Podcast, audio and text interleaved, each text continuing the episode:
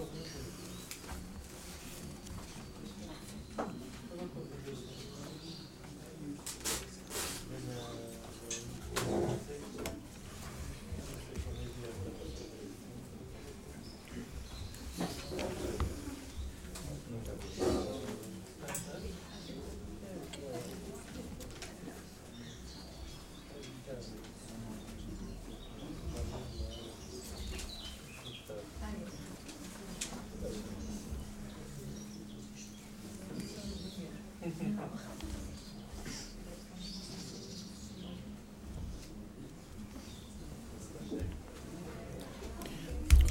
Começamos? Uh, podemos começar. Podemos começar. Há, há aqui umas cadeiras ainda.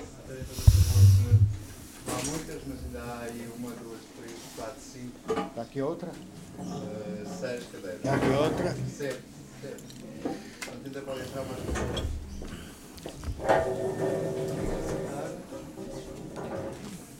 Manel, tens aqui, ó, uma cadeira. É? Está aí. Estava disponível. Como? Estou, estou, estou. Cansado. Muito cansado. Por causa desta trabalhada toda. Como?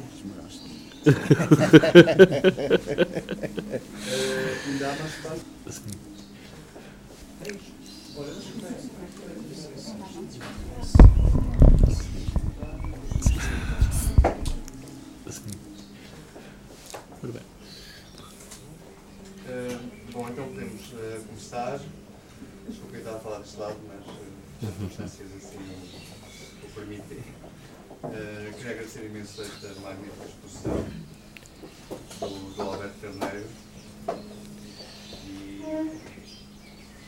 e a presença do, do, do João Fernandes, uh, a qual também agradeço, ou agradecemos, em nome da Porta 23. E, e, portanto, e esta pequena conversa que prepararam para, para, para nós. Obrigado. Também. Aliás, eu gostava de começar uh, precisamente por um agradecimento que, que é ao mesmo tempo uma confissão. É, é, quer dizer, num prazo de tempo inferior a seis meses, é a segunda vez que me desloco cá, convidado pela Porta 33, uh, para assistir a dois momentos que para mim são uh, dos momentos mais uh, interessantes que aconteceram no contexto da arte portuguesa neste período de tempo e aconteceram aqui precisamente.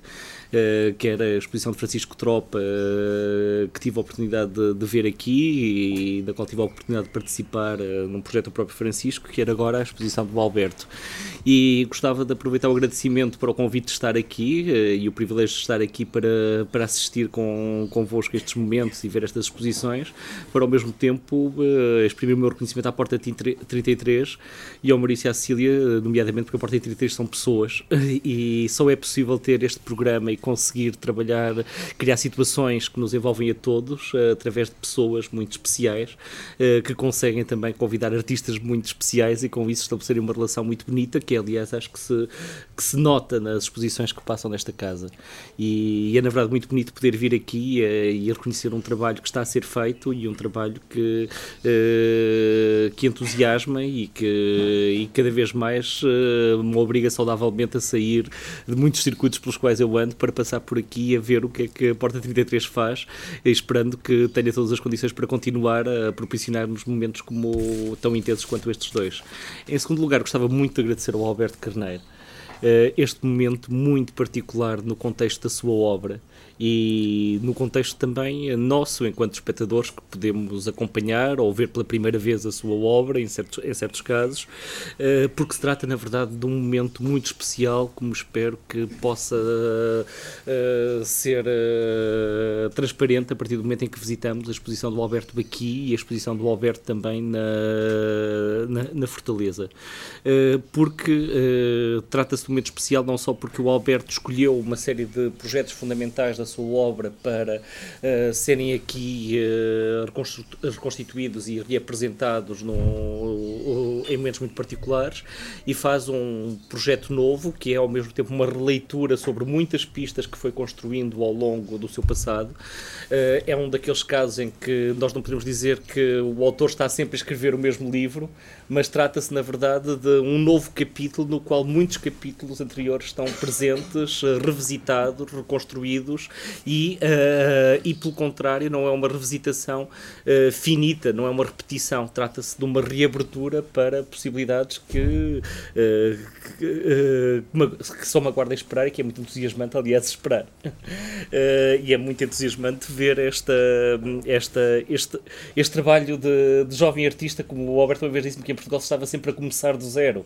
E é muito bom ver alguém que. Uma exposição é sempre começar do zero. E é muito bom encontrar um artista que já tem muitos anos de trabalho, já tem uma, uma linguagem muito construída e que enfrenta uma exposição começando do zero, uh, a partir de um, de, um, de um projeto muito intenso. Aliás, a intensidade essa que é muito uh, transparente nesta, desta exposição, que, que é uma exposição emocionante a partir do momento em que um artista nos cria e partilha connosco um conjunto de emoções que eu acho que é impossível também não partilhar a partir do momento em que as experienciamos, porque se trata de experienciar um espaço, um tempo uh, e de nos sentirmos uh,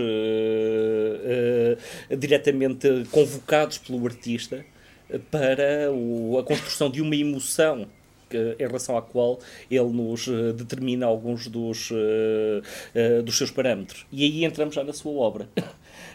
e, e ao entrar na sua obra confesso sempre uma grande dificuldade e ao mesmo tempo uma grande facilidade quando eu e o Alberto nos encontramos para falar da sua obra. Porque, por um lado, o Alberto é um dos artistas portugueses que se deu ao trabalho de incorporar o, o, um próprio discurso, um, uma linguagem que passa pela escrita e pela verbalização uh, dentro da sua obra. Portanto, uh, digamos, o, uh, a prática discursiva faz parte da própria obra e faz parte da própria obra dentro de um programa programa de trabalho uh, que é sempre consciente e muito consciente de uma relação com o espectador.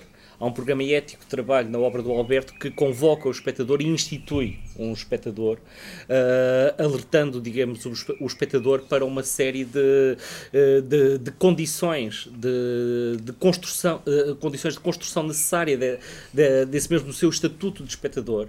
E, e, e digamos, o facto do Alberto nos convocar como espectadores da sua obra não significa uma limitação significa pura e simplesmente uh, apresentar-nos a casa, de uma certa maneira. a casa onde nós entramos e que, e que aprendemos a conhecer e na qual está a sua história, está a história de, de um projeto, está a história de, de uma ideia, está a história de uma atividade, está a história de um, um trabalho. E, uh, ao mesmo tempo que, portanto, o Alberto uh, constrói e veio a construir ao longo dos tempos um discurso extremamente luminoso sobre a sua própria obra, o que dificulta qualquer outro discurso sobre a sua própria obra que possa acontecer, ao mesmo tempo ele é uma grande vantagem, obviamente, porque é um discurso que nós podemos tomar como ponto de partida até para a construção do, do chamado metadiscurso, do discurso sobre outro, eh, que permite interrogá-lo, questioná-lo, compreendê-lo melhor, etc. Mas o Alberto é um artista, na verdade, que eh, não desdenhou uh, a palavra como uma instância de mediação do próprio projeto com o espectador. Antes, pelo contrário, a aproveitou. E a aproveitou de, uh, num contexto que se calhar até o facilitava, uh, num, num, num, contexto português. Há pouco tempo estava a ser entrevistado por um jornalista daqui uh, e falávamos do facto de em Portugal haver condições para uma atitude crítica ou não. O facto de em Portugal ter havido, se calhar, muito poucas condições para a construção de uma atitude crítica e de uma interpretação crítica do mundo em que se vive, faz com que se calhar o António, o Alberto tenha constituído um projeto exemplar na construção de, de um discurso que, sobre o qual qualquer atitude crítica ou, de, ou, interpretativa possa, possa incidir. E é um discurso extremamente ciente, inclusivamente das suas próprias limitações ou contingências.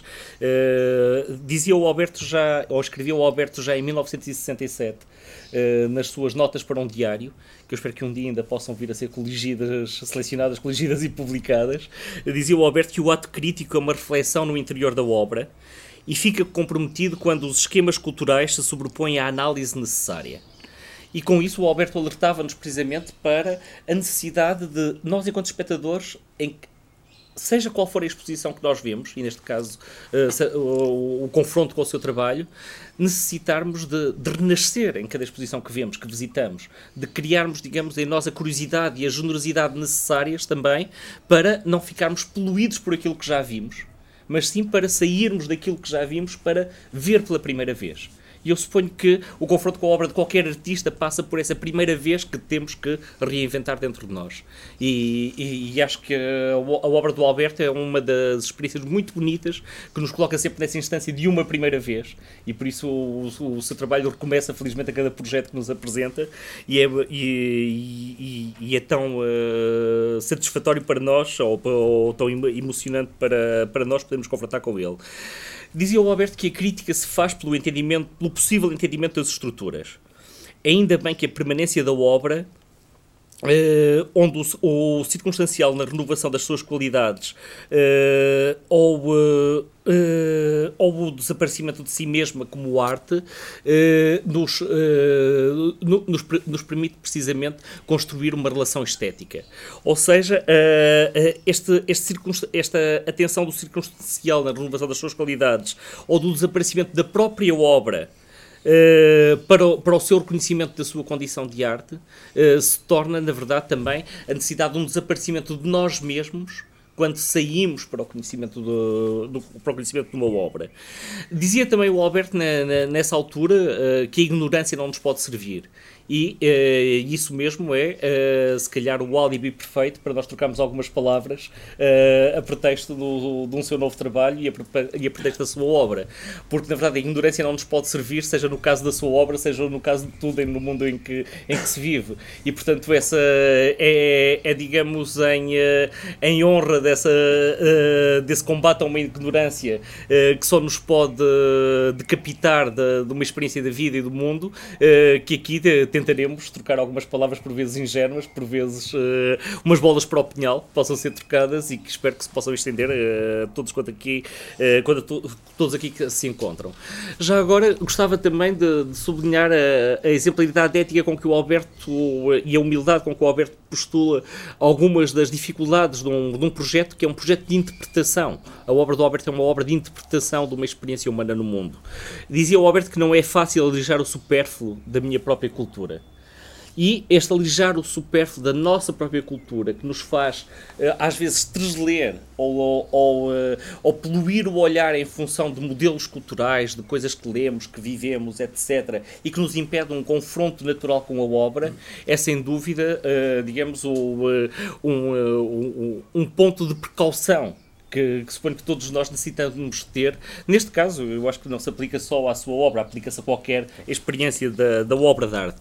E nesse aspecto, o Alberto tem uh, desenvolvido um dos projetos uh, ideológicos uh, mais ambiciosos que eu conheço, na definição de uma fenomenologia da obra de arte, ou seja, daquilo que pode, na verdade, ser uma, uma tentativa de, de reconhecimento das instâncias que relacionam a obra de arte com o seu próprio espectador, a obra de arte a, a, a partir do momento em que ela existe em função do espectador e daquilo que, da forma como o espectador é por ela mesmo, eh, é por ela mesmo postulado.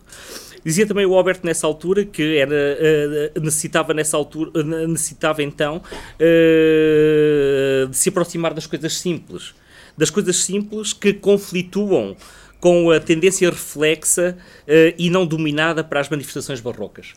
Uh, e, uh, e e quando estamos aqui a falar de, de, manifestações barrocas, não estamos a falar de, do barroco em si mesmo, mas estamos a falar do, do barroco como metáfora e paradigma de tanta coisa que, que existe no nosso mundo, uh, uh, de, se calhar da, da televisão até ao, ao, ao, ao, ao próprio diletantismo cultural que, que nos divide a atenção, que nos impede a concentração crítica na experiência do mundo, do, do mundo em que vivemos. E este apropriar das coisas simples foi sempre de algum modo genésico na obra do Alberto. Eu acho que desde cedo, o Alberto diz num seu outro texto uh, que, por exemplo, uh, uh, conhece ou experiencia a natureza desde os dois anos de idade. E, e, digamos, esta, esta, esta, este seu crescimento com as coisas simples vai ser, na verdade, um ponto de partida para uma obra uh, que uh, nos vai trazer muitas vezes as coisas simples uh, transferidas pelo trabalho do artista e pela convocação de toda uma, de todo um, de toda uma linguagem, de um programa de trabalho para a situação da exposição e para a situação do, do, do ambiente ou então de uma palavra muito bonita que na década de 60 e de 70 o, o Alberto e outros artistas que criaram traduzindo, fazendo uma bonita tradução literal do environment inglês, que era o envolvimento. envolvimento. E toda a obra do Alberto é uma obra de envolvimento. E por isso mesmo, o facto de estarmos aqui juntos, eh, eu sinto-me envolvido por vocês, eh, envolvido por esta exposição, e todos nós, na verdade, nos sentimos num envolvimento muito particular. E a obra do Alberto é sempre uma obra que nos uh, suscita, uh, digamos, ou que nos possibilita uh, a vivência de uma situação e há uma situação que é cada situação que ele nos possibilita conhecer é uma situação que é decorrente de outras situações uh, que aconteceram num processo de individuação da sua experiência no mundo. Ou seja, uh, perante determinado tipo de percursos desse mesmo mundo, de conhecimento da, dessas coisas simples, da, de, e nomeadamente de, de, conhecimento e reconhecimento de um conceito de natureza decorrente da sua, da, da sua própria exploração de uma condição humana. E, e é o Alberto que escreve na, nas notas uh, para um manifesto de cada espectador, não é o espectador em si, não é uma abstração, é cada espectador. É o Alberto que escreve que o artificial é o natural do homem e sendo artificial o. E, e a sua verdadeira natureza. A sua verdadeira natureza, exatamente. Sendo o artificial a sua verdadeira natureza, a natureza é, digamos, também um artifício da experiência humana do mundo. E é uma construção da experiência humana no mundo, e o seu trabalho de artista vai ser precisamente uma individuação particular, uh, muito singular, de, de, dessa experiência humana no mundo na, com a qual uh, nós, nos, uh, nós nos podemos confrontar. E nesse, nesse aspecto é, é, é, é escrevia agora eu, há uns tempos atrás, dizia eu que a obra do Alberto Carneiro suscita uma reflexão particular sobre a condição da arte enquanto criação de uma evidência da natureza na construção da relação humana com o mundo. O fazer do artista releva da ação do corpo sobre a matéria, reinventando os sentidos possíveis de uma apropriação e transformação do natural pelo humano. Este processo reitera a consciência da arte e da criação como um programa de interpretação do mundo, no qual o corpo é revelado através das operações decorrentes das metamorfoses desse mesmo mundo originadas pelo seu agir.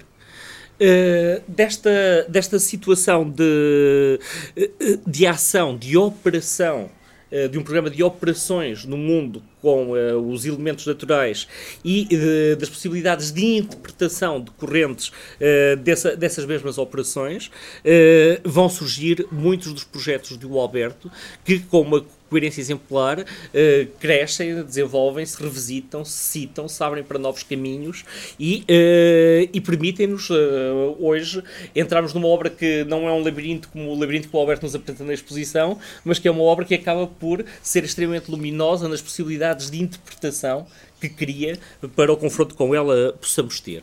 Deste modo, qualquer projeto, em qualquer projeto do Alberto, a escultura não é, uh, não é um objeto, é uma situação e é um acontecimento.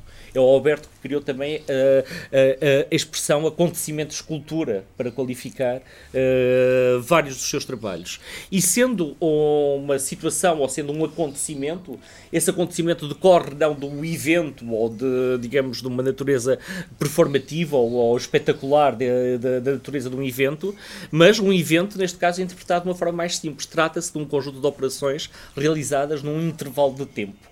E o Alberto é sempre muito consciente de um programa espaço-temporal para qualquer projeto que, que nos apresenta e vai-nos suscitar a transferência dessa situação espaço-temporal de um programa de trabalho e de um processo de criação para o processo uh, em que nós, espectadores, nos vam vamos entrar no envolvimento que esse trabalho representa, numa, uh, numa situação segunda que é decorrente da primeira, mas que é, na verdade, decorrente também de um processo de transferência e para a qual nós, eh, eh, digamos, o nosso conhecimento ou a nossa atenção para a aproximação da sua obra implica, por um lado, a, detecção das condições da situação primeira que levaram o artista à construção do seu processo de trabalho e, por outro lado, a, a, a percepção e interpretação do que é que é a transferência dessa situação primeira para a situação segunda, a situação da visita à exposição. Uh, Lembro-me, por uh, permito-vos lembrar uma obra que têm a oportunidade de ver neste momento também uh, aqui na Madeira, uh, aqui no Funchal, os sete rituais estéticos sobre um feixe de vimos na paisagem que o Alberto apresenta neste momento na Fortaleza. Trata-se de um projeto de 1975 e é um projeto no qual o Alberto parte de um elemento agregador, que é de genésico do projeto, uh, um feixe de vimos, e um, um fecho de vimos que o Alberto realiza, mas que até nos pode reviar para, reenviar para uma ancestralidade do trabalho uh, na natureza, até do próprio trabalho agrícola, de, de juntar os molhos de vimos num, num fecho, de os, uh, das medas de, de, feno que encontramos no, nos campos e que o Alberto uh, revisitará depois também no seu campo de trigo. mas, digamos, temos um elemento agregador. Aliás, como temos um elemento agregador muito forte nesta exposição, através da URSE que o Alberto descobriu, da qual se apropriou e que transferiu para este espaço de exposição. É um elemento agregador polarizador de muita coisa, nomeadamente essa mediação entre uma situação primeira do seu processo de trabalho e de criação e essa situação segunda eh, em que nós nos encontramos dentro da obra e experienciamos e nos emocionamos esteticamente. E aqui eh, a, a palavra estética, e o Alberto sempre utilizou uh, uma, uma expressão, sentimentos estéticos, eh, que, uh, que relevam da, da estesia enquanto, enquanto algo que nos liga ao mundo que, e que organiza as nossas emoções na, na, eh, na relação com esse mesmo mundo.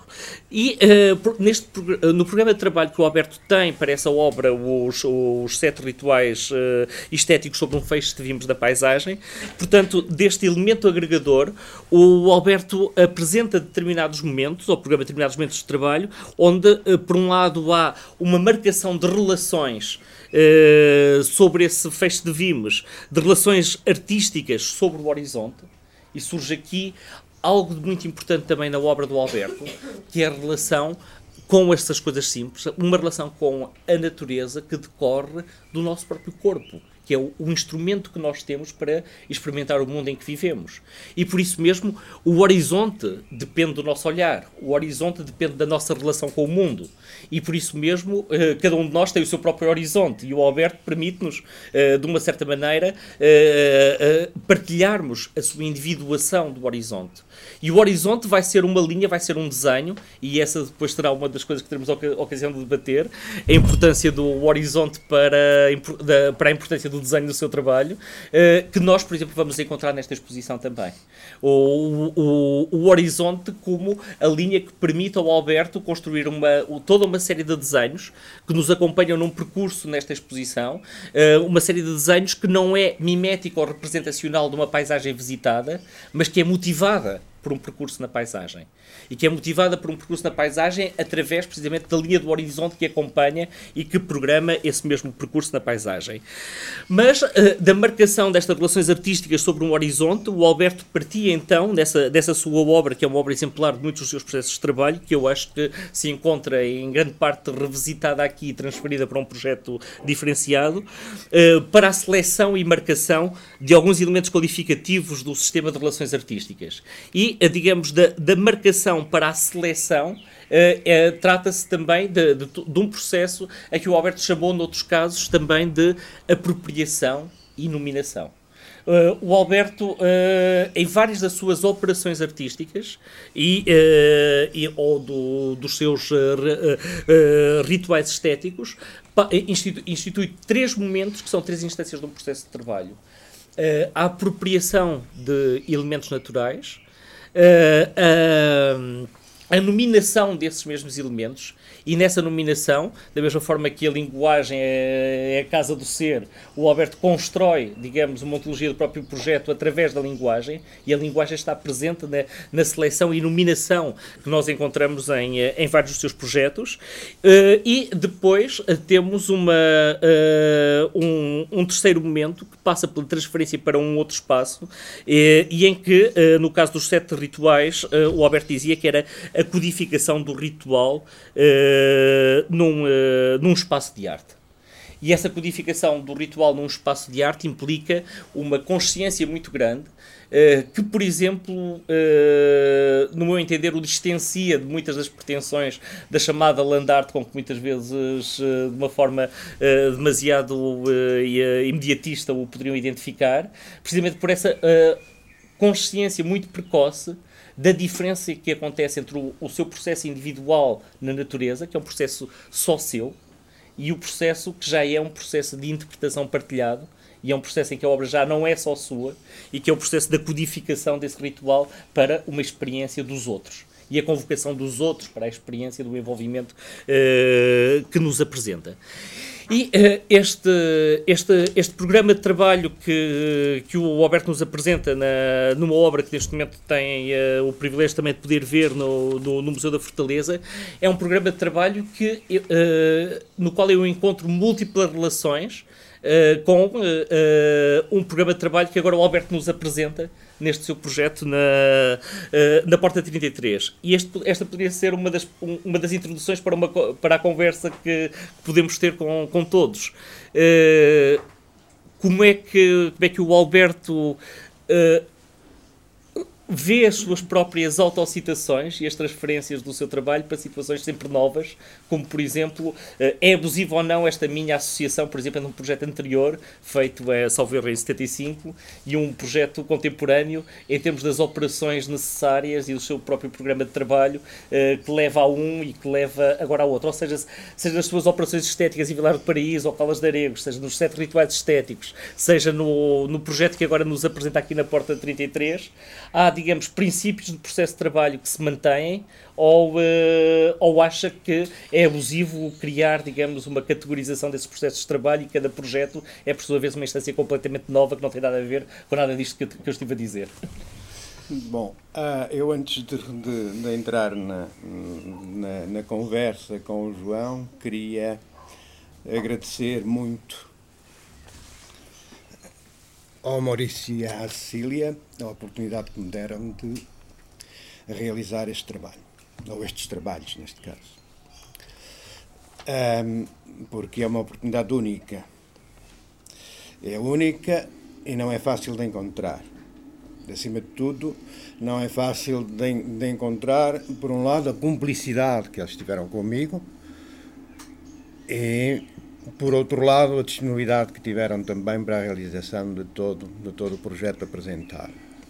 Portanto, este projeto começou primeiro com o convite, depois com o reconhecimento do espaço, depois com a vinda à Madeira, já tinha vindo para conhecer o espaço, não, não expressamente para isso, depois a, a vinda à Madeira em novembro para uh, fazer alguns percursos através das levadas portanto, que é, digamos, é, o cerne, digamos, o grande motivo desta exposição. Diria que, mais uma vez, eu escolho a água, no fundo, é, mas escolho a, a água que corre.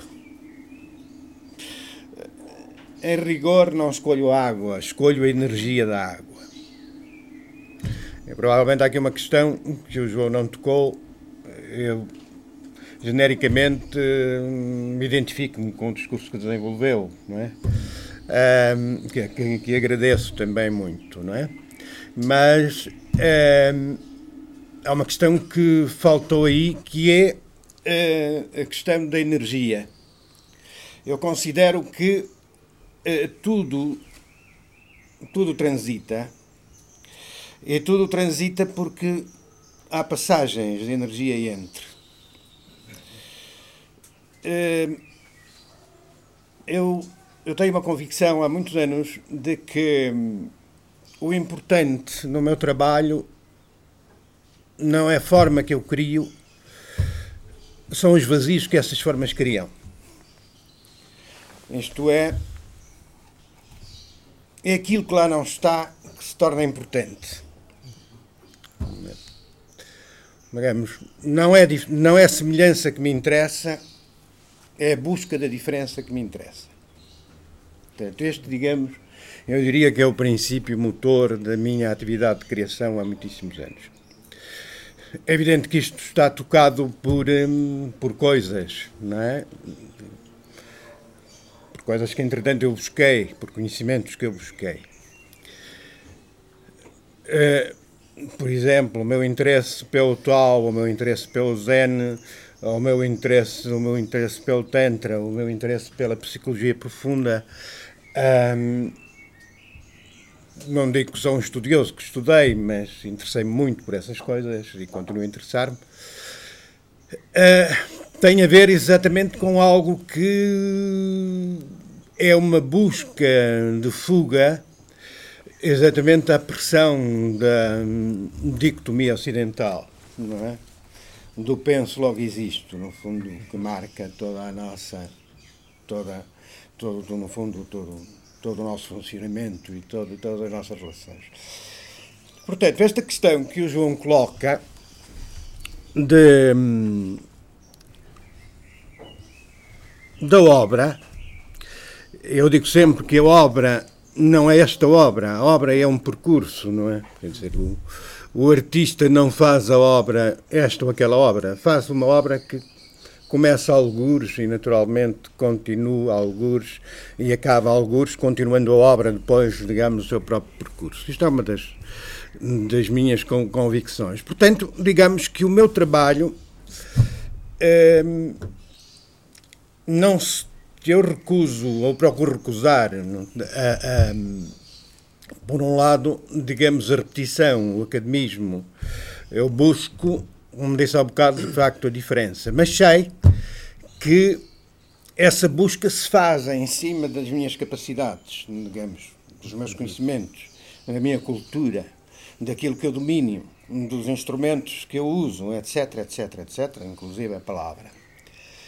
Uh, e, portanto, a partir do momento em que eu estou a desenvolver um trabalho, eu estou a reconsiderar todo o meu trabalho anterior, naturalmente.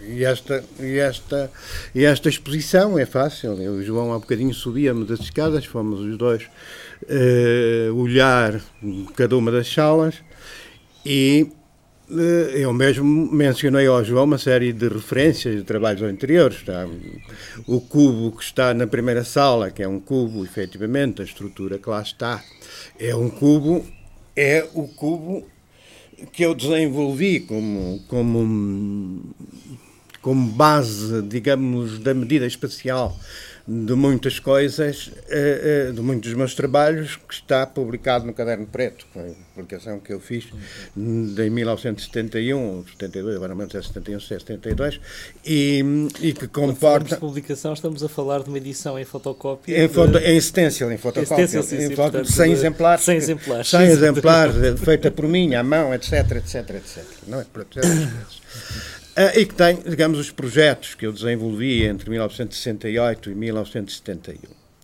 Portanto, essa é uma das, das citações, e, e, naturalmente eu uso, por exemplo, quase sempre uma medida de 2 por 2 metros.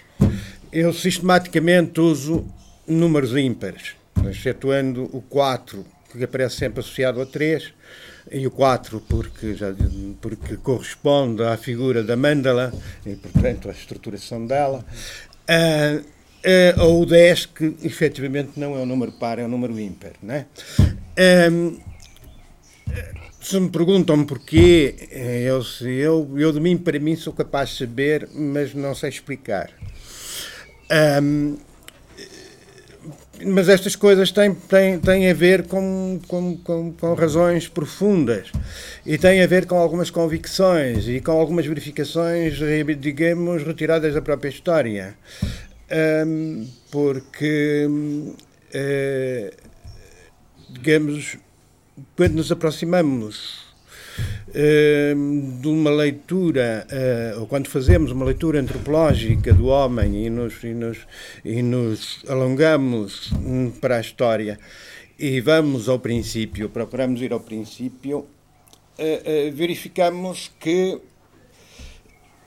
tudo isto é, amalgamado como uma necessidade do homem na sua realização, não é?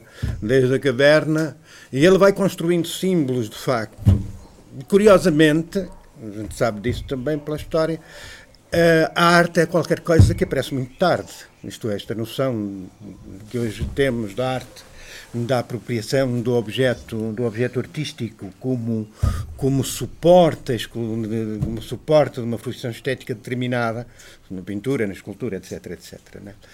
Portanto, digamos, essa reconsideração do meu trabalho está sempre, está sempre feita. Há outras citações, a linha do horizonte, o João não referiu, há um trabalho meu de 1970 e 70, sou péssimo nas datas, e 70, que hum, neste momento pertence às coleções da, do Museu do, do Chiado, uh, que é a linha para os teus sentimentos estéticos, uhum. que é de facto uma, uma linha, e é a linha do olhar, naturalmente. E a, linha, e a linha do horizonte está presente em todas estas salas através de uma linha que percorre sempre todos os elementos que, so, que estão apostos na parede, os desenhos, as fotografias, os espelhos, etc. Mas é a linha do meu olhar, efetivamente. Mas sendo a linha do meu olhar, a partir do momento em que o espectador olha, passa a ser a linha do olhar do espectador, naturalmente. E, naturalmente, para aferir todas as coisas, nós precisamos da linha do horizonte, é mais que evidente. É? Basta pensar nos sistemas de representação que o, homem, que o homem inventou para dominar o espaço no plano, para se perceber isso. É? Portanto, eu estou efetivamente eh, eh, de acordo com esta questão. Eu acho que as palavras do, do, do, do João são muito generosas um, e Bom, eu acho que as coisas são mais simples sempre, não é? Sei uma coisa. Portanto, é, eu, posso, eu posso ser um bocadinho autobiográfico, vou ser agora, peço desculpa, mas hum, eu fiz uma dada pela, pela, força das circunstâncias da minha vida física, da minha vida material, eu tenho que fazer uma dada vida, não é? Difícil, às vezes, com, com Depois houve um momento em que eu tive a possibilidade de voltar a estudar e sentia-me muito ignorante. Aí empanturrei-me de cultura, isto é, não me tornei um erudito, mas uh, uh, para lá caminhava. Até que um dia dei por mim a pensar, curiosamente, sempre através do meu trabalho de, de, escultor, nessa altura, que foi quando fiz a minha primeira exposição individual na Escola de Belas Artes, no ano em que me deram o Prémio Nacional de Escultura, uh, e ficava todas as manhãs diante das obras que estavam expostas, que era o trabalho que eu fiz entre 1963 e 1967. Uh, ainda estava, ainda era estudante, mas era o trabalho que eu fazia no meu ateliê e algum do trabalho que eu fiz na escola contra a escola, ou contra o academismo da escola. Um, e sentei-me uma manhã, para aí no terceiro ou quarto dia, no quarto dia depois da exposição aberta, e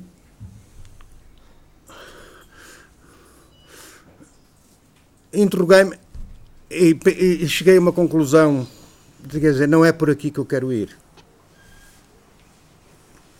Mas não sabia para onde queria ir, é evidente, não é? A gente a recusa faz facilmente, mas depois a descoberta seguinte é complicado. E não sabia, não é? E naturalmente fiquei em crise nesse momento, não é? Porque naturalmente, para mim, eu tenho uma das, das, convicções que defendo há muitos anos e tenho, e tenho dito, tenho escrito muitas vezes, na obra de arte, o ético nunca se separa do estético.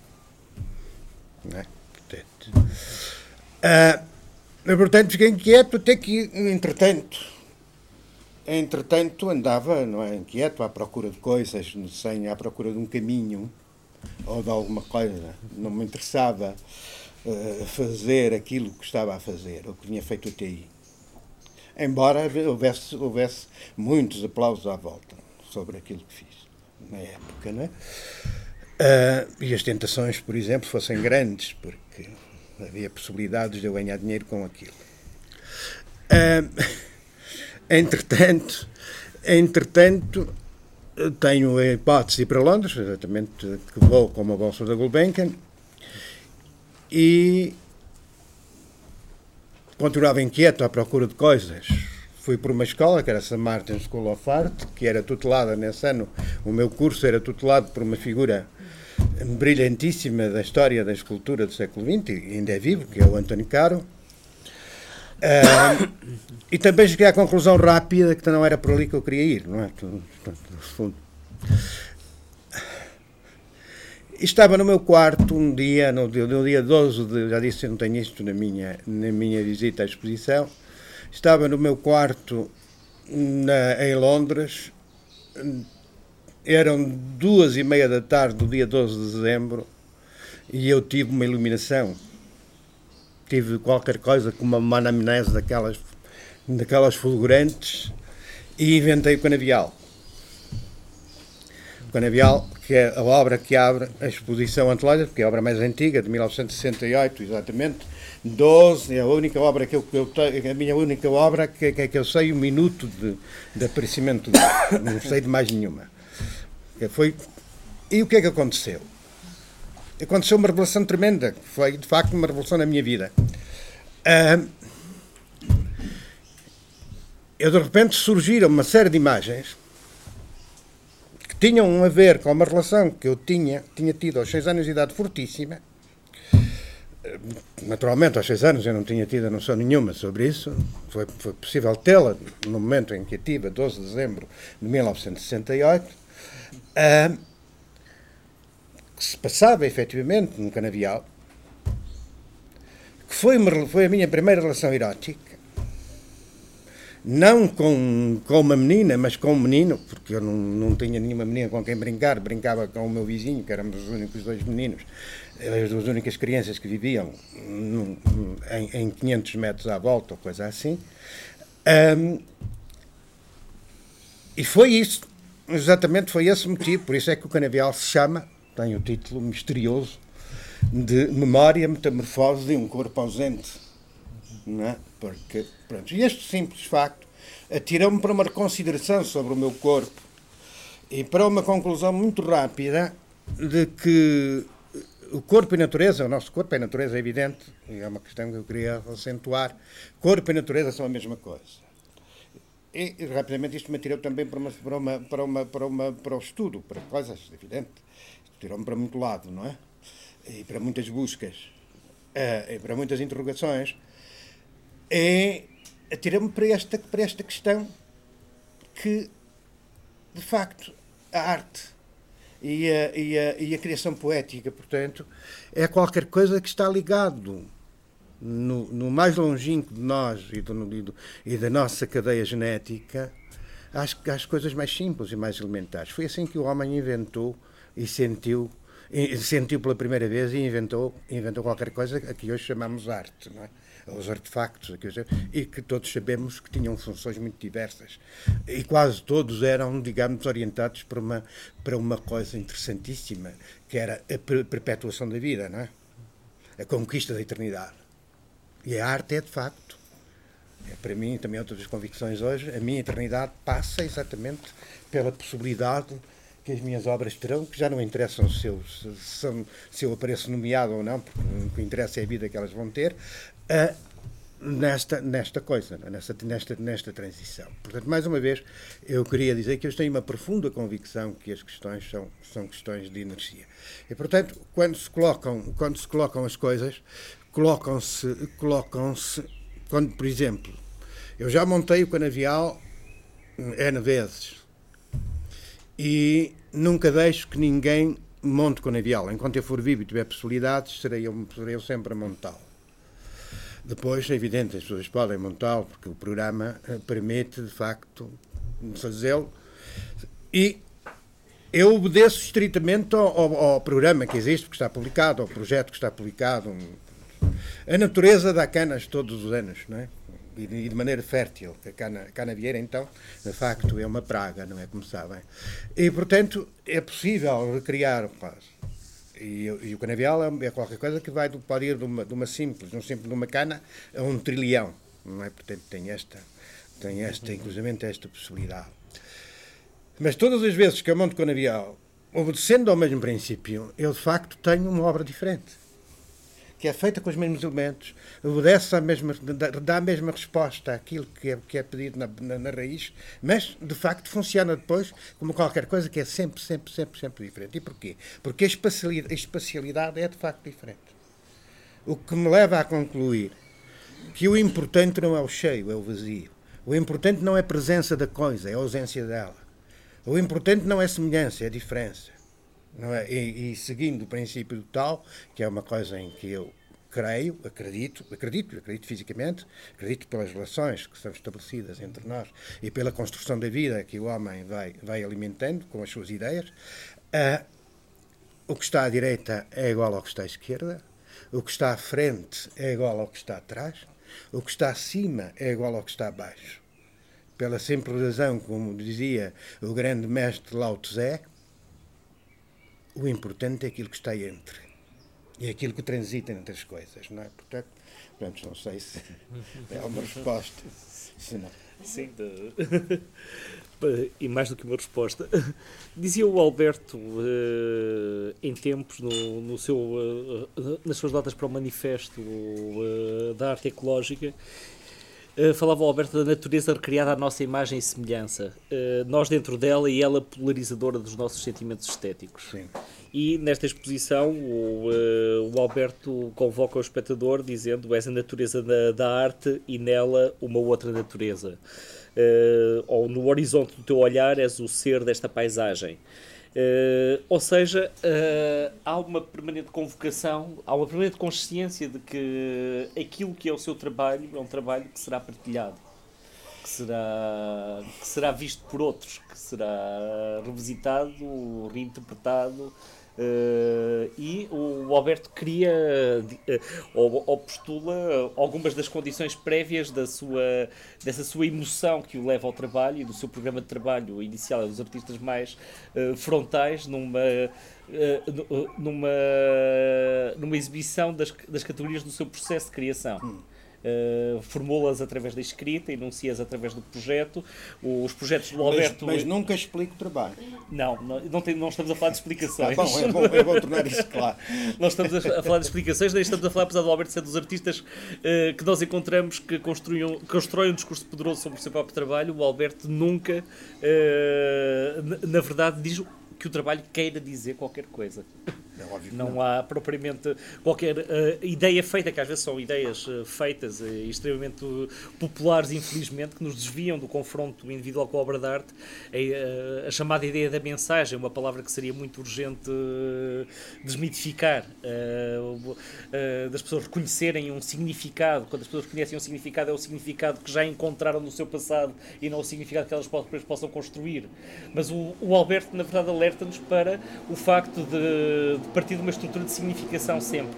De, de, encontrar significantes na natureza, de haver um processo de descoberta e de reconhecimento de significantes, que vai associar através de um conjunto de operações de ações humanas e a importância do trabalho é extremamente importante, é extremamente relevante eh, em toda a sua obra. O trabalho está evidente, eh, que aliás, conforme podemos ver nesta exposição, é uma exposição onde se nota muito trabalho mesmo, muito trabalho físico, muito trabalho conceptual, eh, desde os seus desenhos, assim gostaria de, chamar, com, com pétalas esmigalhadas. Com as minhas flores, cultivadas por mim. Portanto, o trabalho vem antes da própria flor neste caso acontecer, e continua depois com, uh, com o próprio desenho, até, até depois uh, toda, toda a construção e todas as construções que encontramos e toda a estrutura da, da exposição. Uh, mas dessa situação, digamos, entre entre, entre a situação do, do, do, seu trabalho, dessa situação primeira do trabalho e do processo da criação, e essa consciência de um processo segundo, que é o saber que, digamos, o projeto será depois eh, interpretado e reinterpretado pelas pessoas e a convocação do espectador e, digamos, o facto de Albert postular uma situação para o espectador, essa situação do espectador é uma situação uh, que eu acho que abre a todas as possibilidades de interpretação em relação à sua obra e não confina, não explica, não justifica, não descreve propriamente, mas cria, sem dúvida, uh, algumas ajudas para o espectador se libertar de outras leituras que poderão nada ter a ver com esse trabalho. Como é que surge a necessidade do, da, da, da, instituição do espectador como parte integrante da sua obra? Porque o espectador é, na verdade, uma parte integrante da sua obra e é postulado por ela. Não, eu queria dizer o seguinte: uh, eh, um, ehm, os meus envolvimentos a floresta, o canavial, uh, a seara, uh, um deserto entre dois oásis, portanto, a que eu chamei também penetráveis. Um, a partir do momento em que o espectador entra e passa a ser visto também, ele naturalmente hum, hum, passa a ser parte integrante da obra. Isto por um lado. Pronto, isso é uma questão. É uma questão que está clara na estruturação de, de, desses trabalhos, no, na, na, criação desses trabalhos, este, este, este, este, este vínculo estava, estava colocado. Um, mas eu queria dizer outra coisa. A, a, a, a, obra, qualquer obra, qualquer, qualquer coisa, não é preciso ser obra de arte, não existe sem o ser humano. Isto é, ao nível do significado, é evidente, ao nível da apropriação da, coisa como, como instrumento, como sentido, como, como, como utilidade, seja, seja com o que for. Isto também para qualquer coisa. Penso que é óbvio que argumentar, todos percebemos assim. a, obra, a obra existe porque existe o espectador e, e, e eu nisso sou, sou, sou, sou inteiramente champiano. A eternidade da obra está no espectador, não está na obra nem no autor. Uh, é a minha convicção que, o, que, o, que, o, que é o espectador que transporta sempre o campo referencial da obra. Porque aí ele transporta, transporta, transporta a cultura. A obra, não, a obra responde-lhe, porque é um suporte poético, naturalmente definido num campo determinado, ou até num campo específico, de género, como a escultura, a pintura, a poesia, a música, etc., etc., não é? Uh, digamos, todos os, todo, todo, todo, todos os suportes de atividade poética. Uh, portanto, é o espectador que dá sentido. A obra não existe sem espectador.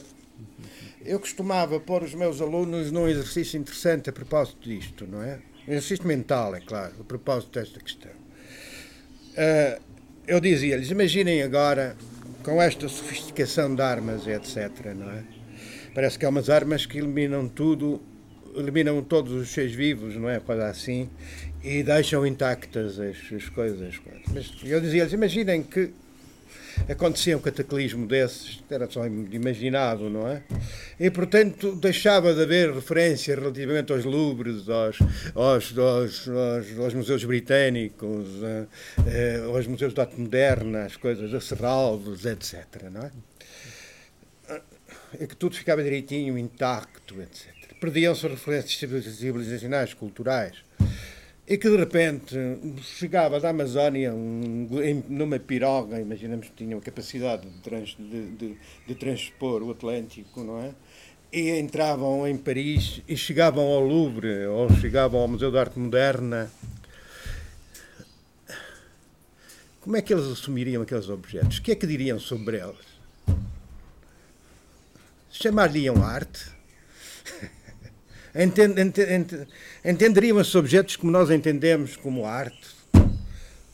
Ou transformariam esses objetos em ídolos e voltariam outra vez a, a colocá-los no pedestal e adorá-los para como, como deuses de qualquer coisa, para terem qualquer coisa, não sei. Digamos, eram exercícios puramente, que funcionava muito bem, porque se começava a perceber, de facto, que digamos, a obra de arte existe eh, e é definida de um certo modo, e percebemos muito bem, por exemplo, esta minha exposição mostrada há 100 anos seria intolerável.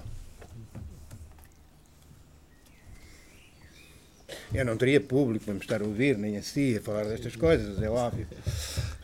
Só é possível porque, naturalmente, estamos todos na mesma ao mesmo quadro cultural, apesar de tudo, com mais ou menos informação, com mais ou menos cultura, com mais ou menos sensibilidade, com mais ou menos uh, entendimento das coisas, estamos todos, a, apesar de tudo, a, a, tentar falar da mesma coisa e a perceber o que estamos a dizer, pelo menos minimamente. É? Porque sem isso, de facto, não é. Para mim isso é muito claro. A obra que eu faço, aliás, eu digo isto. A, obra, a minha obra só me. Eu tenho um grande. Eu digo isto e as pessoas acham que eu estou sempre a fazer um pouco de jogo com estas palavras, mas, não, mas é verdadeiro. A obra que eu faço só me interessa enquanto a faço. Depois passo a ser um espectador, naturalmente com mais vantagens do que a maioria dos espectadores, porque conheço a obra mais, mais proximamente, mais por dentro mas provavelmente para a recriação da obra terei até menos capacidade de a voltar a recriar no plano da fruição do que qualquer outro espectador. Eu tenho essa, tenho, tenho, tenho essa experiência.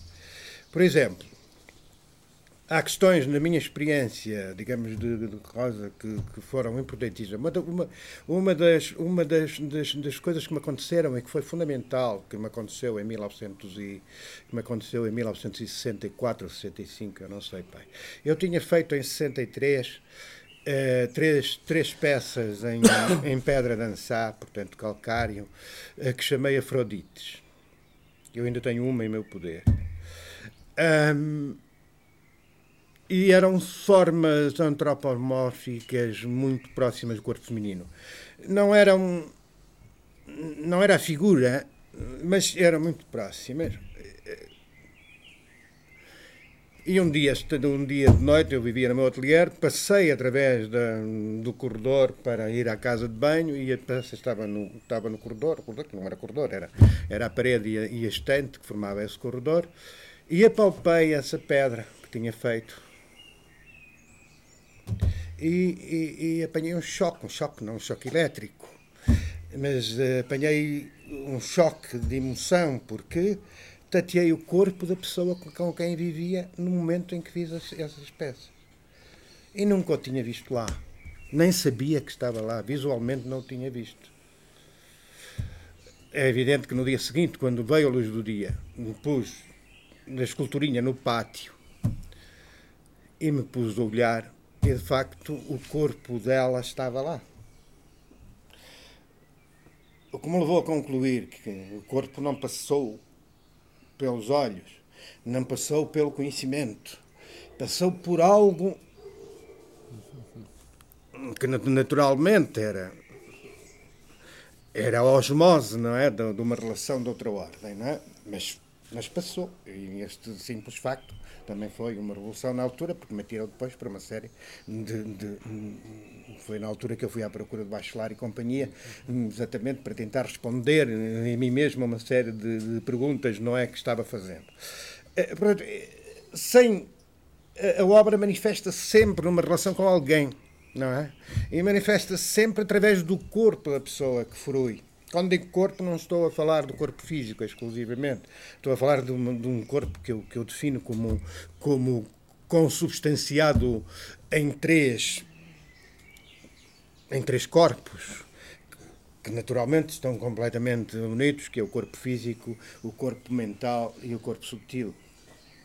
Se o corpo físico a gente pode definir bem, se o corpo mental já temos alguma dificuldade para o definir, o corpo subtil, quer dizer, é indefinível. Mas é de facto aquele que garante, e é ele que transita efetivamente através da obra, mas transita exatamente sobre o corpo de todos os espectadores. Não. É? E, portanto, para mim, a obra, eh, eu não, eu não, eu não, eu não, eu não, não posso assumir a obra como qualquer coisa abstrata. Ela, de facto, é sempre figurativa, não relativamente a uma figura visual, mas é uma percepção profunda do próprio corpo, não é? Portanto, não, portanto, não é essa. E não chega, para mim, evidente, estou a falar das minhas, das minhas ideias sobre o assunto, não chega exatamente uh, uh, uh, exclusivamente a reflexão mental sobre a coisa. Pelo contrário, é possível, é necessário ultrapassar isso, não é? Eu dizia ontem, e continuo a acreditar, que toda a obra poética erótica, isto é, se não for, não é. Porque mesmo, mesmo Mondrian é erótico. Não é? Porque é exatamente essa energia. Eu, quando falo de erótico, de erótico não, estou, não estou a falar de, de, de, sexo, não é? estou a falar de outra coisa. Uh, estou a falar de uma, de, uma, de, uma, energia que é essa que, que enche, que, que torna prenhe a coisa poética, não é? E que, e que no fundo que a cria. Portanto, Alberto, uh, a sua obra é muito meticulosa, quer nos programas de trabalho uh, em, em, que se constitui, quer nas suas evidências depois no processo da exposição. Por exemplo, eu desconheço se subjaz a esta exposição que nós estamos a ver ou uma dessas, um desses desenhos quadriculados que, Não, eu deste, que nós, que nós encontramos em muitos dos seus projetos do passado já houve quem me dissesse, quando eu vi o projeto do Alberto no papel, vi logo que ele ia ter muito trabalho aqui. Portanto... Não, não, o, o, o, que foi feito não está longe do projeto. Uhum. Porque o projeto não é uma coisa fria, o projeto decorre já de uma, de uma vivência muito forte, com, já, estava, já estava sendo feita, sempre foi assim. O Alberto tem projetos feitos, em, o, por exemplo, na década de 60, que dois anos mais tarde. Sim, sim, não, não, não. O, o projeto existe. O erro, o projeto é um projeto. O projeto, o Canegal aparece como projeto, não aparece logo como realização, não tem a possibilidade de é feita em 70 ou 72 e vem desde 68 enquanto projeto. Sim, sim, sim. Mas às vezes pode haver anos. Não, não, mas para mim, mas para mim a data da obra. Não, não, a data da obra é a data da, da invenção da obra. A invenção da obra é essa, efetivamente não é a sua realização física, senão eu teria que dar sempre, eh, dado que, que este ano que vi canas novas fazer canavial, tinha que lhe dar a data de, mil, de 1968 e de 2003, que não é verdadeiro. Mas a realização física altera ou, as condições iniciais ou não? Altera a percepção, é óbvio. Claro. Alterei a percepção destes dois copos. Eles mantiveram-se intactos, são os mesmos copos, a água está lá na mesma, porque digamos, um, um, problema da escala aqui alterou-se logo. E a escala é, de facto, um problema de percepção. É certo. E é esta, é esta questão de base, não é? Isto penso que é muito. Que é muito que, por exemplo, um dos seus casos, o Alberto, aliás, protesta. O, e, e, este, e, este, e esta obra, eu mandei um projeto que não está, exceto numa delas, tive que alterei pequenas coisas, é evidente, uhum. relativamente ao desenho que mandei, aos desenhos que mandei, mas está, mas simplesmente porque não é não é uma coisa fria, não é? Não, é uma coisa que, como qualquer grande projeto, mesmo um, um projeto de arquitetura, quer dizer, o, o, a gente percebe, por exemplo, o César Vieira, quando faz o projeto, está a vivê-lo. Mas, o, o, o, mas isso altera bastante em relação tá ao bem, projeto inicial. Está, está bem, está bem, está bem. Então, o, o canavial também se altera na sua especialidade, por exemplo, não é? Também, também se altera na sua especialidade. Portanto, há uma. Há uma é dizer, o, o, o, o, por exemplo, o arquiteto que não faz a vivência do espaço à escala 1 no momento em que desenha à escala 50, não faz um bom projeto. Digamos. Uma, uma, uma das minhas lutas com os meus alunos era que eles desenhassem. Portanto, eu, para quem não sabe, tive a tarefa de, de, ensinar alunos de arquitetura durante 29 anos na, na, na Escola de, de, Arquitetura do Porto, é? da, da atual Faculdade de Arquitetura do Porto. Uh,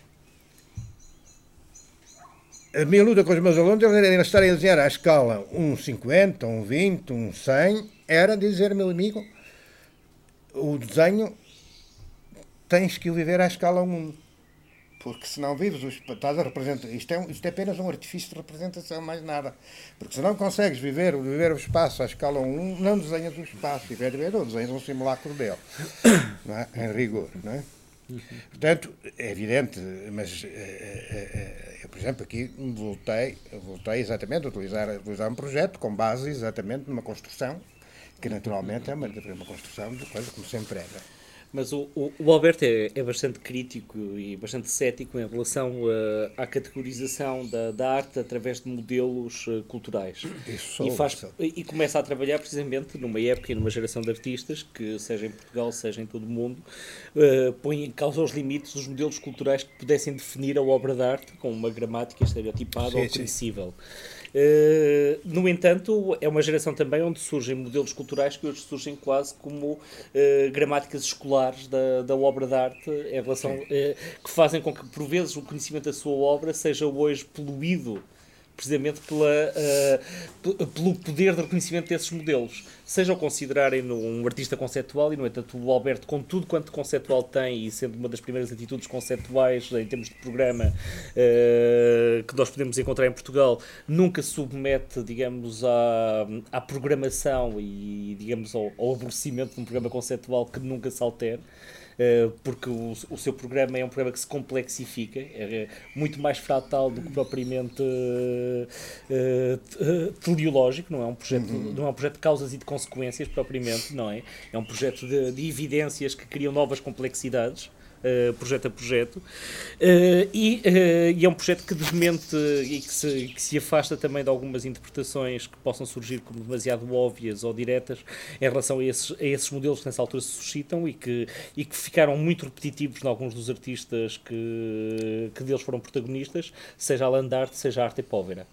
Uh, qual, uh, esta, esta é uma pergunta, digamos, do lado de cá, do lado da recepção, mas, uh, digamos, ciente da consciência da, do filtro dos modelos de, de interpretação que hoje são postulados por, por, por uma própria história da arte recente. Uh, ou seja, como é que o Alberto se, se vê em relação a, a dois modelos com, com, os quais, quanto a mim, não tem nada a ver, mas dos quais partilha momentos de, de processos de trabalho, de materiais, de, de linguagens, uh, se bem que neste caso uh, o, o, faça de uma forma extremamente idiosincrática, com uma singularidade que nunca permite que a sua obra seja identificável em termos de um programa de trabalho no, no nível da, ao nível da Landarte, no qual nós podemos conhecer, por exemplo, os percursos, sim, sim. a documentação. Eh, como o próprio trabalho de, da exposição em si, ou resultante da exposição, eh, mas, por exemplo, eh, que não tem nada a ver com, com a acionalidade que a sua obra tem, com as operações e com a provocação ao espectador, que, que na Landarte não se encontra uhum.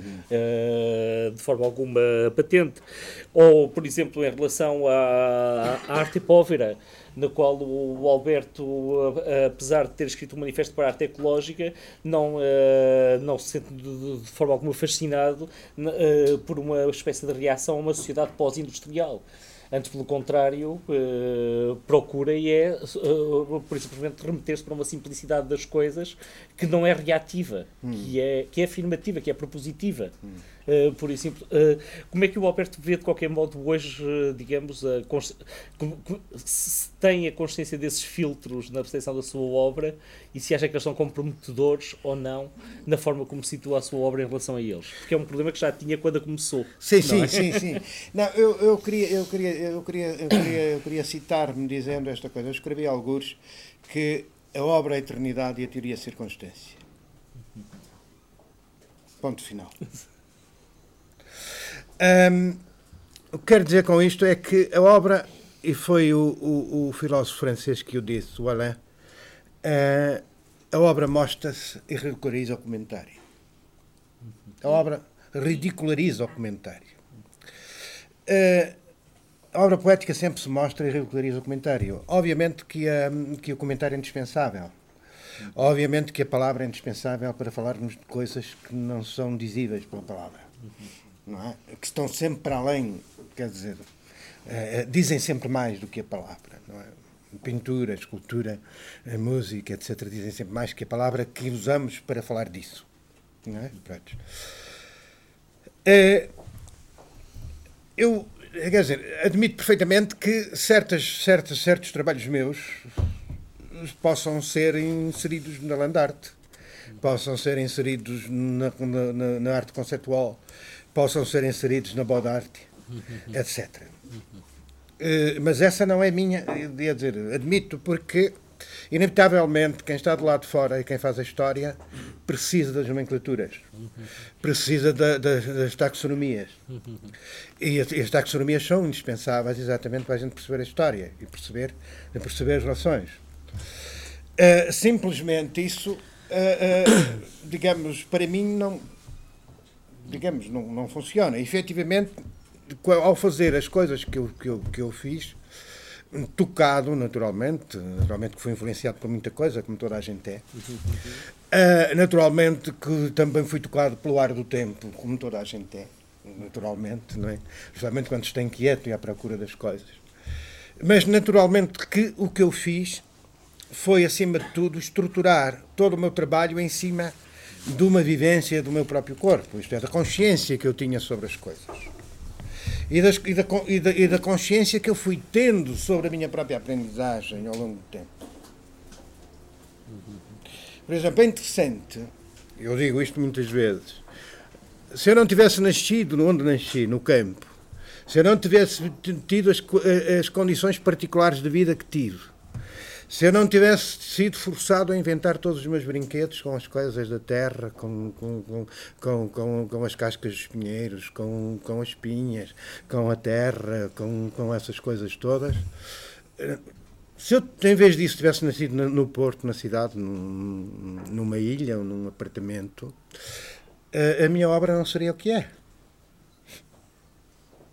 Não sei como seria, mas não seria efetivamente. Se eu não tivesse passado pela oficina de santeiro, se eu não tivesse feito a aprendizagem de um ofício, eu não teria nunca chegado, digamos, à consciência de um rigor que sei que tenho relativamente ao fazer do meu próprio trabalho e à distância que eu tenho que ter relativamente a tudo que sejam habilidades. Já disse isto várias vezes. Uma vez o Alberto pronunciou-se contra o virtuosismo, Deus. falando precisamente da estupidez do virtuosismo. A estupidez do virtuosismo, é evidente. Foi educado num contexto em que precisamente o virtuosismo era uma qualidade. Não, naturalmente que eu era tanto mais eficaz como santeiro quanto mais virtuoso fosse. É óbvio. Eu ganhava tanto mais dinheiro, o meu salário aumentava, quanto mais hábil e virtuoso eu fosse. Quanto mais a, quanto mais a Nossa Senhora fosse igual a todas. Quanto mais a Nossa Senhora. E eu conto uma história interessante, que é, que, quer dizer, que é, que é curioso. Eu já contei, essa vez eu conto. Eu, na escola, eu entrei na Escola de Belas Artes, volto mais uma vez, desculpem, a, a, a, dados biográficos. Eu entrei na Escola de Belas Artes com 24 anos, portanto já não era nenhum menino, uh, com uma experiência de vida atrás uh, relativamente forte uh, e dura. Libertadora, como eu costumo dizer. Uh, e uh, uh, tinha uma cadeira a partir do segundo ano que era o modelo vivo. O modelo vivo era, era o modelo que estava ali, uma senhora um senhor, e que tínhamos que fazer em barro, como era escultura, não é? Eu não tinha de grandes dificuldades em fazer o modelo, a cara parecida, o corpo parecido. Mas depois, e as mãos e os pés? Como sabem, a mão é a coisa mais difícil de modelar, porque encerra, de facto, digamos, pela sua especialização, tudo. Uh, não saía a mão do modelo, saía-me sempre a mão da Nossa Senhora. Não saía ao pé do modelo, saía-me sempre o pé da Nossa Senhora. E era uma luta feroz. Às vezes, às vezes, fazia, às vezes fazia o modelo em, muito rapidamente em, em, em, duas ou três sessões e depois passava uma semana para te fazer uma mão e fazer um pé. Não é?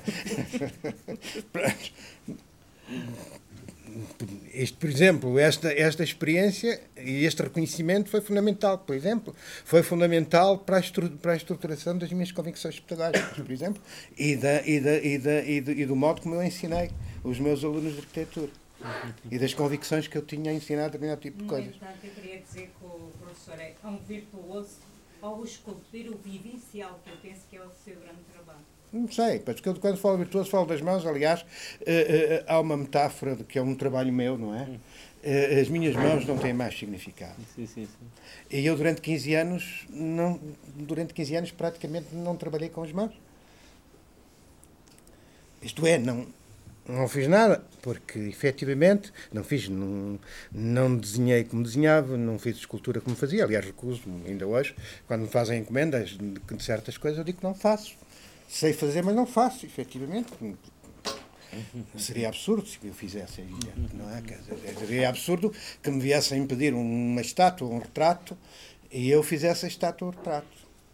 Não é só só como pessoal, pronto, não faz Mas sentido. também por isso que no meio da sua ação o Alberto diz no passado também que, que, que para si é importante eh, fazer algo que transcenda o já dito e se revele como evidente, evidente. A busca é essa. Aliás, a minha posição é, é- é- Já tenho conversado com muita gente da ciência sobre isto. Aqui há dois anos tive, tive uma conversa maravilhosa durante, durante muito tempo com uma senhora que é de- da área da, da química e é investigadora. E ela, a dada altura, perguntou-me como era o nosso processo de criação, porque ela estava um bocado afastada, e começámos a conversar. Eu comecei a conversar com ela sobre como é que eu, como é que eu trabalhava, como é que as coisas apareciam, como é que eu ia desenvolvendo as coisas, como é que, como é que as coisas passavam no ateliê, como é que, como é que iam acontecendo, não é? E ela dizia, bom, mas é como se estivesse a falar do meu trabalho. E é. De facto, eu não, é por isso que eu tenho algumas dúvidas e sou relativamente crítico e a posição crítica que eu assumo é minha e portanto não implica nenhuma, nenhum, nenhum, nenhum juízo de valor. Ah, ah, relativamente a certos artistas que foram importantíssimos naturalmente que num momento determinado descobriram o ovo de Colombo e que depois passaram 10, 20, 30, 40, 50 anos a produzir rigorosamente a mesma obra. E não são dois nem três, são muitos. Não é? Ah, essa é uma coisa que, que a mim não se. Quer dizer, é impossível. Porque, digamos, eh, provavelmente eu ando à volta do mesmo nó sempre. Mas, de facto, o modo como o nó está a tentar ser desatado, eu procuro que seja, que seja a procura de alguma coisa que acrescente alguma coisa a. Portanto, é isso. É, eu penso que é a obrigação do artista hoje, porque, de facto, a obrigação do artista que cria, do, do poeta, do músico, do, do, do, do, do- filósofo, etc., é, de facto, ou do cientista, neste caso, é, de facto, sobre o. É por isso que eu digo que a ignorância não me serve, não é? Eh, eh, eh, quando me perguntam porque é que eu assino nas revistas que assino, eu brinco sempre dizendo para saber aquilo que não é de fazer.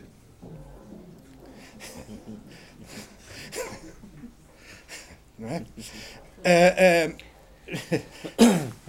e digo, a ignorância não me serve. Efetivamente não me serve, porque eu não posso, eu não posso evocar ou invocar a minha ignorância para justificar um plágio, por exemplo. Mesmo que eu não tenha culpa nenhuma no plágio. Eu não posso, inclusivamente, invocar nada para estar a repetir uma coisa que já fiz. Tal qual, não é? Como, como repetia os, os santinhos. É? Aí sim, eu tinha que repetir, e quanto mais, quanto mais bonitinho, quanto mais perfeitinho, quanto melhor ainda, não é? Quer dizer, melhor ainda. Alberto, esta sua exposição eh, tem um percurso e tem um percurso que, eh, que, que é atravessado por, eh, por várias estações. Cada uma das salas se converte numa estação muito própria e nós sentimos quase que há um, um crescimento do, do projeto ou que há uma sua construção quase narrativa. Por exemplo, este projeto começa num cubo e acaba num labirinto. E o labirinto é quase um interior do cubo sem as suas paredes exteriores. E o cubo é um cubo fechado no início. E passa por uma casa. Sim. Eh, e, e essa casa, no entanto, parece quase uma, uma, uma- parece uma abertura do cubo que leva depois à segmentação do labirinto. Sim, e- parte de espelhos em cantos com ramos de árvores por trás, com, com vidros com ramos de árvores por trás para acabar em espelhos com ramos de árvores e terra. Há a parte do desenho e chega à fotografia. Há, na verdade, um percurso, ou há, na verdade, uma narrativa que leva a várias instâncias de- desse mesmo percurso, ou cada sala em si é há- autónoma não, em relação às outras? Não há, não, há uma, não há uma narrativa, de modo nenhum. Ah, nem nos desenhos que formam as sequências de, de paisagem que estão, que estão na- na- nas paredes. Ah, há um. Eu diria que este é um único trabalho com, com, com questões diferentes colocadas em cada, em cada caso e com saídas diferenciadas para o espectador. É? É. O labirinto tinha no projeto uma organização. Os espelhos estavam organizados de maneiras diferentes, porque estavam organizados no centro como um quadrante que marcava os quatro pontos cardeais e marcava, digamos, o movimento do Sol, porque a face espelhada estaria, estaria para a orientação sul e a parte opaca, a orientação norte, portanto, a noite e o dia. Uh, mas por várias razões, inclusive quando, quando, quando comecei a montar aquilo, primeiro por razões, por razões físicas de, de, de, de, estruturação ou, estrutura de fixação dos espelhos e depois exatamente por uma conclusão de que, digamos, rompendo os cantos, eh, eh, eu criava, eu criava uma densidade muito maior exatamente nessa noção de labirinto, porque criava aquilo que o labirinto cria sempre, que são as falsas saídas. Não é? Porque o labirinto nunca se sai para lado nenhum a não ser para o centro, não é? E para sair pelo labirinto, naturalmente, a gente tem que sair por aqui, que é o centro do labirinto, naturalmente. Não é? Portanto, é entendido o labirinto não como uma realidade física, mais uma vez, porque não é a realidade física disto que lá está que me interessa, é, digamos, o poder metafórico de, de, de tudo aquilo que despoleta exatamente o que cria, ou que pode criar num espectador uma, um, uma determinada emoção, uma determinada reação, uma, um determinado pensamento, uma determinada conclusão, etc, etc, etc. Não é? Portanto, estão aqui. Naturalmente que há o elemento, uh, uh, uh, o conjunto, é por isso que o conjunto tem, o conjunto tem um título único, que são os caminhos da água e do corpo sobre a terra, que são nada mais, nada menos do que os caminhos que a água faz pelas levadas, no fundo, e, naturalmente, o caminho que o meu corpo, corpo percorreu ao, ao fazer o reconhecimento, ao fazer a percepção, portanto, de, de, todo, de, todo, de todas aquelas possíveis espacialidades. Portanto, é um conjunto de coisas, não é? Não há nem, nem coisa. Pois é evidente que há uma série de aspectos que naturalmente têm que ser, têm que estar garantidos, porque sem uma estruturação do espaço, quer ele seja no plano, quer ele seja no espaço propriamente dito, e sem um domínio estruturado que passa depois por coisas que não podem ser óbvias nunca, porque senão lá se vai a poética, é? lá, se vai, lá se vai a coisa, não é? Eh, tem que haver, de facto, isto e há, de facto, uma série de elementos que estão, que estão ali organizados, como, por exemplo, o meu corpo está presente na primeira sala, eh, porque quem, quem, quem ver atentamente aquelas ilhas que estão sobre, sobre os vidros, em barro, comportam efetivamente o meu corpo fragmentado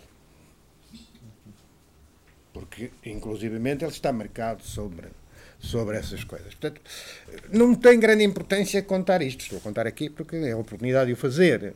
Eh, não tem, não tem grande importância se o espectador sabe ou não sabe disto. Não tem, porque o significado da obra não é este, efetivamente, nem são estes dados. Estes dados são relativamente insignificantes, são importantes para mim, ou foram importantes para mim na estruturação da obra porque eu tenho sempre que tenho que ser mestre da obra, não é? Como eu digo em dada altura, e, e simultaneamente mestre de mim mesmo. Quer dizer, um, a obra tem sempre um sentido e tem o sentido da obra, isto é, daquilo que vem de trás. Eu não posso, apesar de tudo, buscando diferença, buscando, buscando algo novo, eu não posso ser incoerente relativamente, digamos, a princípios fundamentais elementares que estruturaram todo o meu trabalho e estruturou a minha vida, não é? Mas entre a minha vida privada e a minha obra não pode haver grande diferença, não é? Entre a ética do meu trabalho e a ética da minha vida privada não pode haver grande diferença, não é? E portanto, digamos, este princípio, não é? Do caso, mais uma vez são as minhas questões, não é? Mais uma vez sou, sou eu que estou, que, estou, que estou a definir uma coisa. Mas não, não, não há essa, não há essa preocupação. É? Há, efetivamente, a preocupação de responsabilizar, entre aspas, o espectador, porque no momento, por exemplo, em que o espectador lê as frases que estão escritas sobre os desenhos, no momento em que o espectador, por exemplo, é, é, é forçado a ler o desenho através da folha de papel vegetal uhum. e tem que se aproximar do desenho e ler a frase, aquela frase, com, aquela frase responsabiliza no plano ético relativamente à coisa estética que ele está a viver. E aí ele está, e aí sim, porque aquela frase não diz nada. Mas as frases mais repetidas são iterativas. Claro, forçosamente, mas esse é o princípio, é o, é o, é o, é o princípio da linguagem falada ou escrita, da palavra. Portanto, a reiteração, digamos, o slogan não foi inventado agora, não é? E o condicionamento, e o condicionamento humano relativamente à persuasão também não foi inventado agora, não é? Não é? Não foi inventado com publicidade, é evidente. Não é? Ah, ah, portanto, digamos, essa questão é fundamental, porque o, o, o, o, o espectador é cúmplice a partir do momento em que, em que entra na galeria, a partir do momento em que entra no museu, a partir do momento em que se relaciona com a coisa e torna-se responsável. Pode, pode, pode não, pode estar marimbando, pode esquecer logo à saída da porta, isso, não, isso é outra história. Mas, naturalmente, eu tenho que o responsabilizar. E a obra ela mesma responsabiliza, naturalmente. Ou então a obra não presta, e, e à força de todos os espectadores a ignorarem, ela desaparece. Deixa de ser arte. Quantas vezes é que isso aconteceu já? Quantas vezes? Muitas, não é? Acontece todos os dias. Acontece todos os dias, é evidente. Bom. Bem, eu acho que é, que é momento de, de abrirmos esta conversa ao tentar Sim, sim. saber se, eh, se, se mais alguém queira tirar bolas para o pinhal. E, e antes disso, eu gostava só, eu gostava só de, ter em conta o que, o que o Alberto agora acabou de dizer, eh, eh, de o citar mais uma vez, quando o Alberto um dia disse que eh, mantém que mostrar arte é um ato de afirmação de não neutralidade, É evidente. É sempre um ato político. que é um ato cultural projetado sobre a comunidade. Político no sentido das implicações éticas que ele consubstancia como vontade estética transformadora. Exato. E, e acho que, que no dia a dia do, do seu trabalho e no nosso dia a dia é bom encontrarmos momentos em que tudo se liga e em que sentimos eh, evidências eh, que podem ser, estarmos aqui a falar da, da sua obra eh, num dia em, em que o mundo está como está, ou, ou a pura e simplesmente reconhecemos que para mim foi uma grande surpresa, confesso, e, um- e uma grande experiência que as urzes, as urzes na Madeira cheiram a mar, que era algo que eu não sabia. O- Eu creio que todos tristes, com certeza, com a guerra e com o que está a acontecer, não estou eu, estamos todos, eu estou contra, naturalmente, Ah, mas felizmente que a guerra não acaba com a poética. Como? Não. A guerra ainda é transitória e a poética é eterna. Não é? Eu acho que não nasceu. O quê? Aquilo que é poético não nasceu. Sim, pode, pode não ter nascido. É ainda. nascente. Pois, não, não se sabe onde está. Não se sabe onde está. Tudo corre sem, sem sabermos onde, de onde vem. Mesmo é-.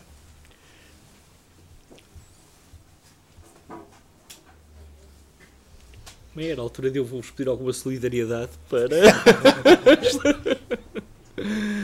para podermos então eh, também pensar em conjunto por, eh, desta exposição que visitámos e, e das palavras que trocámos até ao momento. Se, se alguém quiser dizer, dizer sua justiça ou injustiça. Senão não abusamos mais da vossa paciência, não, Acabamos aqui, acabamos aqui. Acabamos, muito obrigado. porque sabemos que eh, Muito obrigado pela paciência, não é?